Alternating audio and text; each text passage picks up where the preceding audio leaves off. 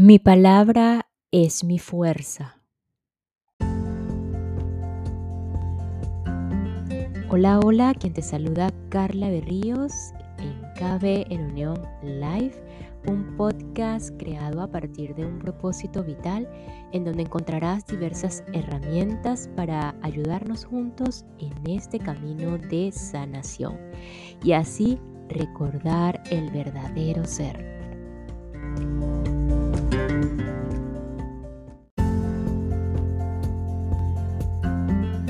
Mi palabra es una frase poderosa. Mi palabra es mi fuerza, es una frase poderosa y significativa que destaca la importancia de la comunicación efectiva en nuestras vidas de humanos, como humanos. En definitiva, la palabra es una herramienta que puede ser utilizada para construir o destruir cuando vienen de la expresión misma del pensamiento. Cuando nos comprometimos a hacer de la palabra nuestra fuerza, pareciera que estamos comprometiéndonos también con características de un maestro divino o un maestro de Dios, como, como lo son la honestidad, la responsabilidad, la coherencia también. Así que la invitación es tomar en cuenta el impacto que nuestras palabras pueden tener en los demás y por supuesto en nosotros mismos, primero que todo, y nos comprometemos o nos comprometamos a utilizarlas de manera responsable y por supuesto que efectiva. Y les puedo asegurar que el cambio es hacia la inspiración, la sanación, la sabiduría y a la maestría interna. Hoy con esta introducción continuamos con La fuerza de creer del autor norteamericano Wayne Dyer, eh, específicamente algo muy relacionado o la continuación de la unidad obteniendo una clara referencia del todo y luego el autor hace como una breve reseña o un breve resumen, perdón, de lo que es el ser humano.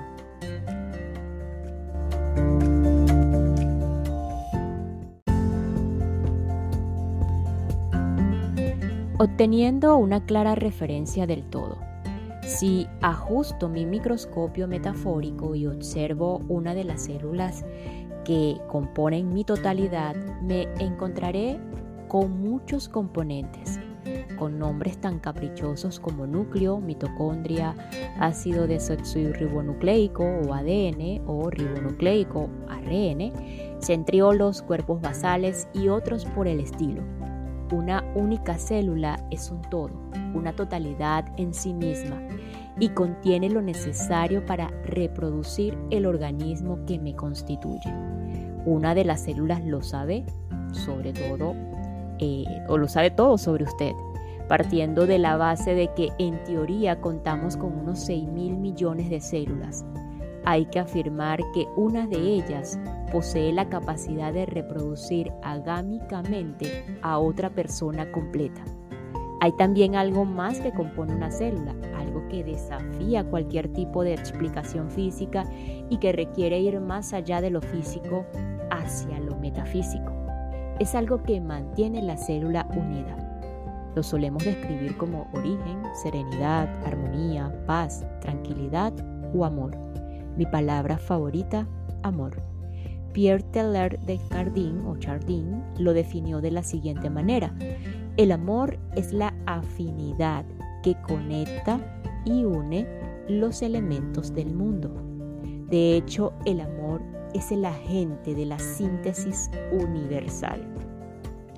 El amor o la armonía es el ingrediente invisible e inconmensurable que sintetiza y crea la forma que nosotros llamamos nuestros cuerpos y nuestra forma física. Cuando una célula no goza de armonía o de tranquilidad interior, a pesar de que sus partes componentes se encuentran en la debida proporción, esa célula en particular se comportará de una manera no armónica, lo cual finalmente afectará al todo que la contiene. Así pues, una célula que carezca de tranquilidad es una célula enferma que ha perdido el punto de referencia sobre el todo y sobre sí misma. A una célula enferma le falta tranquilidad interna, armonía, amor o como le llamemos. Esa célula no tiene ninguna referencia sobre el todo, sobre la persona individual. En consecuencia, destruye todo lo que encuentra en su camino y se niega a cooperar con las demás células, hasta que destruye el todo y como resultado se elimina a sí misma. Lo que acabo de describir es el modo de comportamiento de un cáncer en el cuerpo. Es un, organismo que ha perdido toda referencia al conjunto, que no coopera con las otras células y que finalmente acaba por matar al todo y destruirse a sí mismo durante el proceso. Puesto que le falta el punto de referencia con respecto al todo, se sitúa erróneamente en una vía que lo conduce a la destrucción. Ahora concéntrese en el telescopio y empiece a observar el entorno de esa única célula entre los 6 mil millones de células que componen el gran cuerpo que denominamos humanidad. Su totalidad se asemeja mucho al funcionamiento de una célula. Usted está formado por muchos componentes que permanecen unidos por algo misterioso e invisible. Lo descrito por Taylor. El amor es un es su sintetizador universal.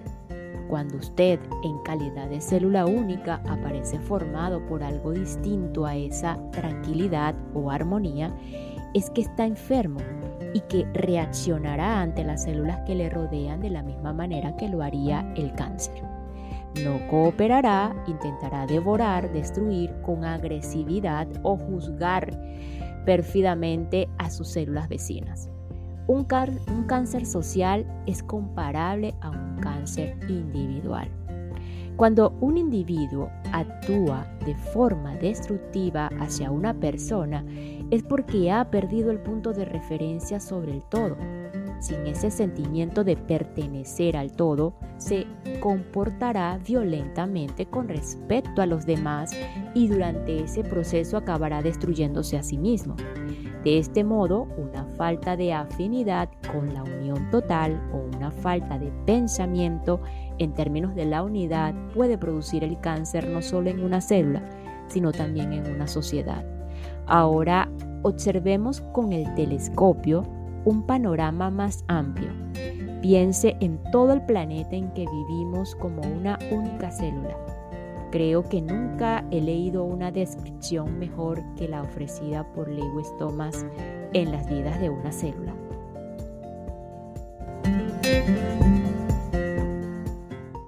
Y esta pausa es para enviar un saludo y agradecimiento infinito a todos los que me escuchan desde las plataformas Spotify en primer lugar, Pandora, Apple Podcasts, y Google Podcast. Así que muchísimas gracias. Sé que todos están allí conglomerados en su receptividad y su apoyo. Infinitas, infinitas gracias.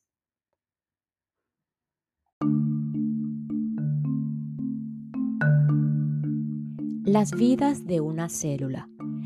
He intentado pensar en la Tierra como si se tratara de una clase de organismo, pero no me sirve. No puedo imaginármela en este sentido. Es demasiado grande, demasiado compleja y cuenta con demasiadas partes operantes a las que le faltan conexiones visibles. La otra noche, cuando conducía por una zona forestal muy montañosa al sur de Nueva Inglaterra, este tema me daba vueltas en la cabeza. Si no es como un organismo, ¿a qué se parece? Entonces tuve una idea es bastante parecida a una célula. Si se observa con la distancia que proporciona la Luna, lo que resulta sorprendente sobre la Tierra, una vez recobras el aliento, es que está viva. Las fotografías nos muestran en primer término una superficie de la luna seca y machacada en una palabra muerta. En lo alto, flotando en libertad por debajo de la luminosa y húmeda membrana del cielo, se ve la Tierra naciente, la única cosa exuberante en esta parte del cosmos. Si usted pudiera permanecer observando durante un largo tiempo, notaría cómo se desplazan los torbellinos de nubes blancas y juegan a cubrir las grandes masas de tierra, medio ocultas, medio a la vista. Si hubiera estado observando durante una larga era geológica, habría notado cómo se movían los continentes, apartándose de sus plataformas y mantenidos a flote por el calor del interior del planeta. La Tierra posee la mirada organizada y callada de una criatura viva, repleta de información y maravillosamente dotada para tratar al Sol.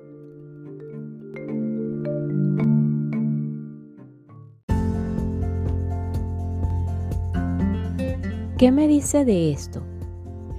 Es que todo el planeta es una célula ¿Y por qué no cambia de enfoque y la sitúa ante la enormidad de aquella canción única?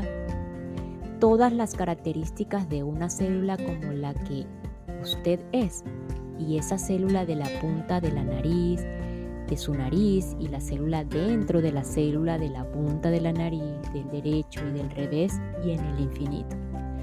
Todo es una única célula ¿Y qué ocurre con las células cancerosas o discordantes del planeta?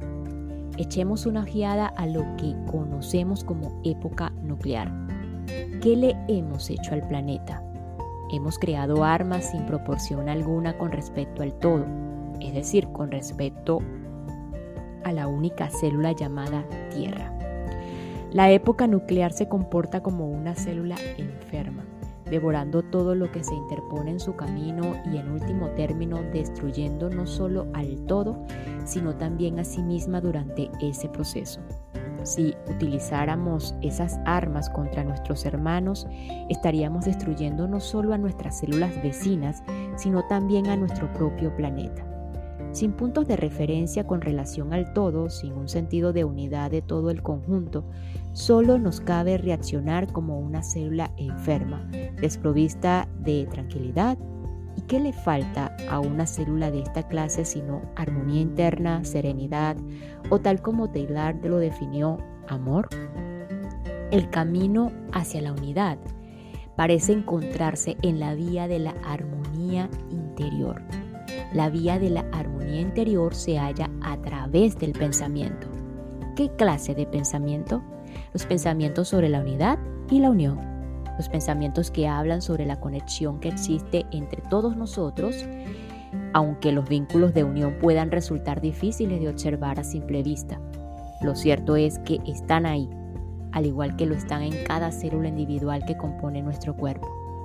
En el momento en que usted deja de verse como una parte de ese conjunto y deja de relacionarse con todos a través de este ser que denominamos ser humano, entonces pierde armonía interna, es decir, pierde tranquilidad y en consecuencia se convierte en un enfermo. La enfermedad se manifiesta mediante un comportamiento agresivo y egoísta y una falla o una falta de cooperación con respecto a, sus células vecinas.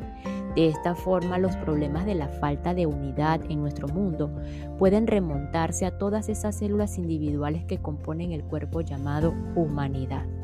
Cuando intentamos eliminar el cáncer de nuestros cuerpos mediante la adquisición de un sentido de unidad y armonía y una visualización positiva, también contribuimos a eliminar los factores cancerígenos de nuestra sociedad.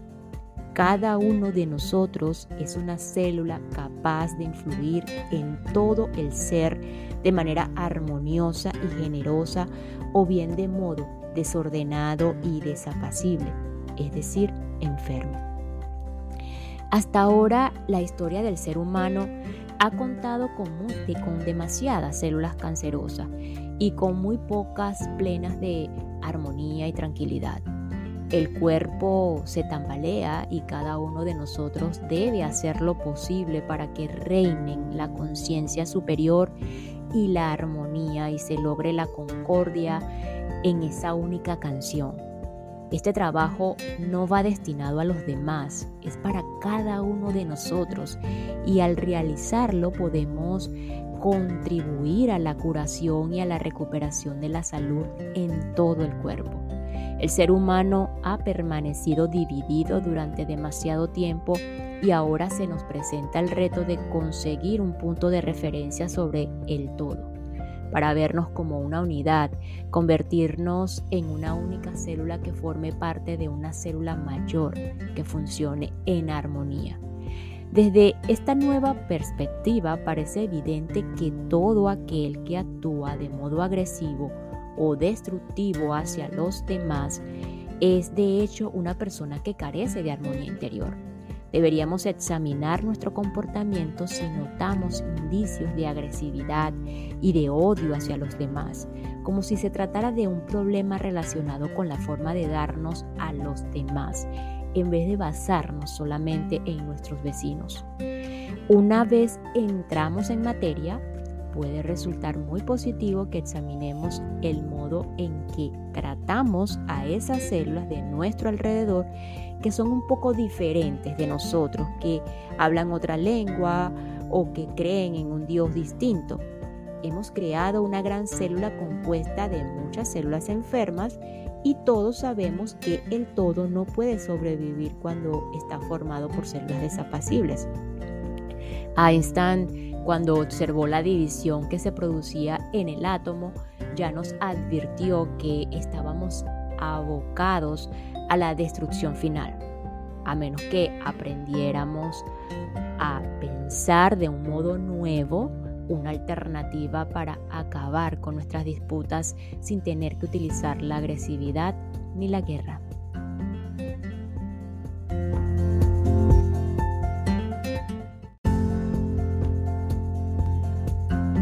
Ahora un breve repaso de la historia del ser humano según el autor.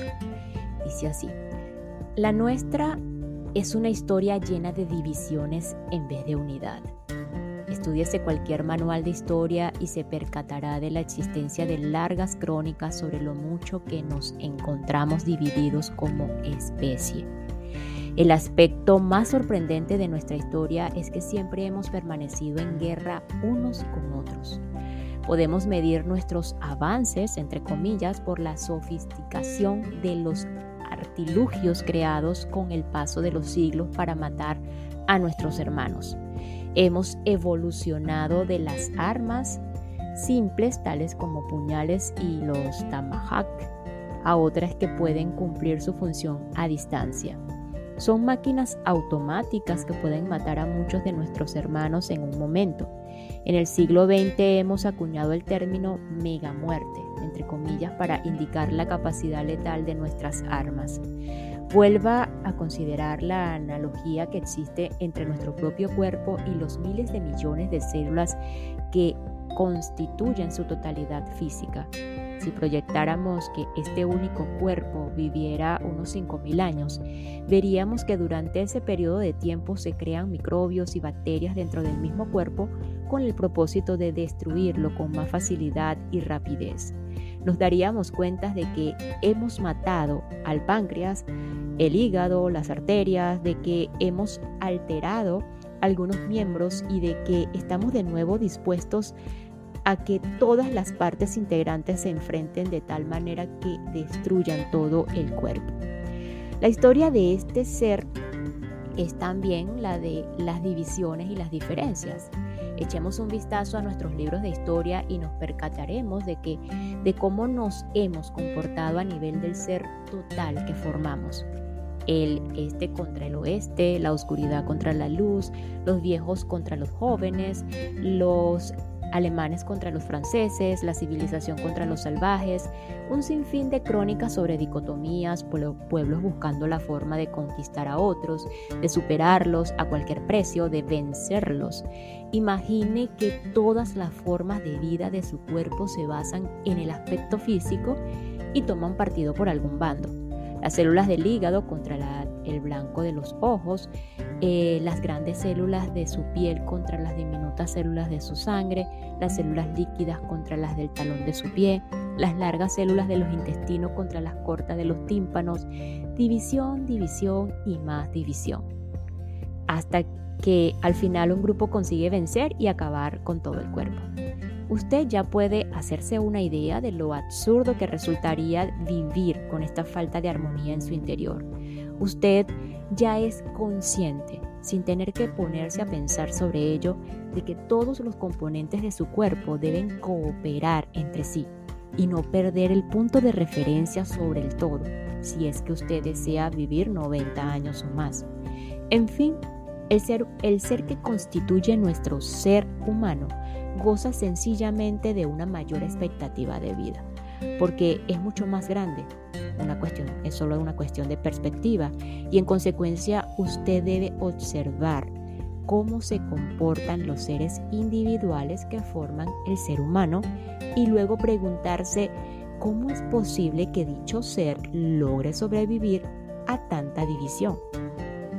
La respuesta es que debemos colaborar para que dicho comportamiento y las actitudes de los seres que componen el ser humano sean modificados, puesto que de no ser así, se destruirá a sí mismo. A continuación, lo que para Mahansa Yogananda escribió en el romance divino.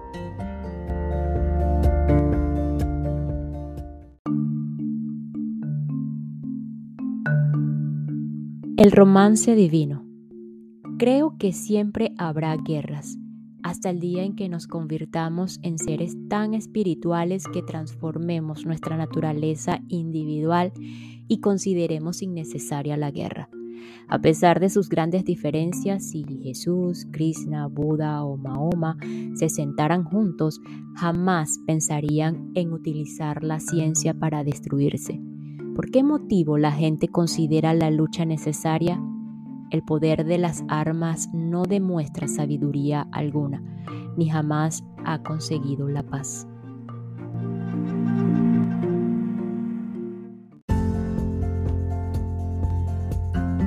Nuestra historia está repleta de referencias sobre cómo nos hemos dividido y hemos conducido a la raza humana al borde de la destrucción como resultado de ocuparnos demasiado de nuestros enemigos y no prestar atención a nuestros aliados en este milagro que supone la vida. Algunas de las grandes mentes que nos han acompañado saben que la unidad, la unidad constituye mucho más que vagos pensamientos de filósofos y metafísicos. Es la misma esencia de nuestra realidad.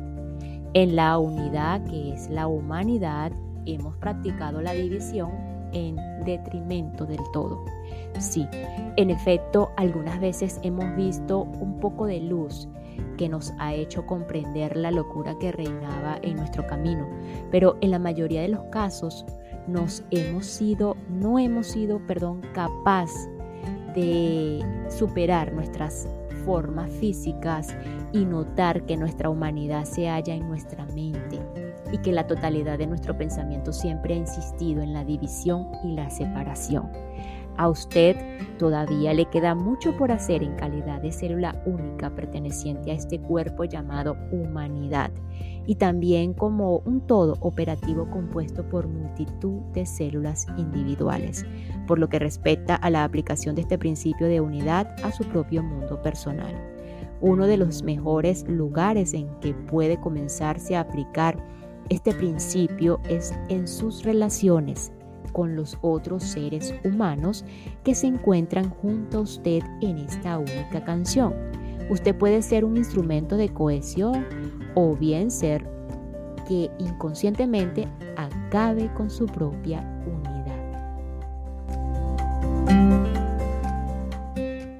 Y nos despedimos de este episodio con lo siguiente.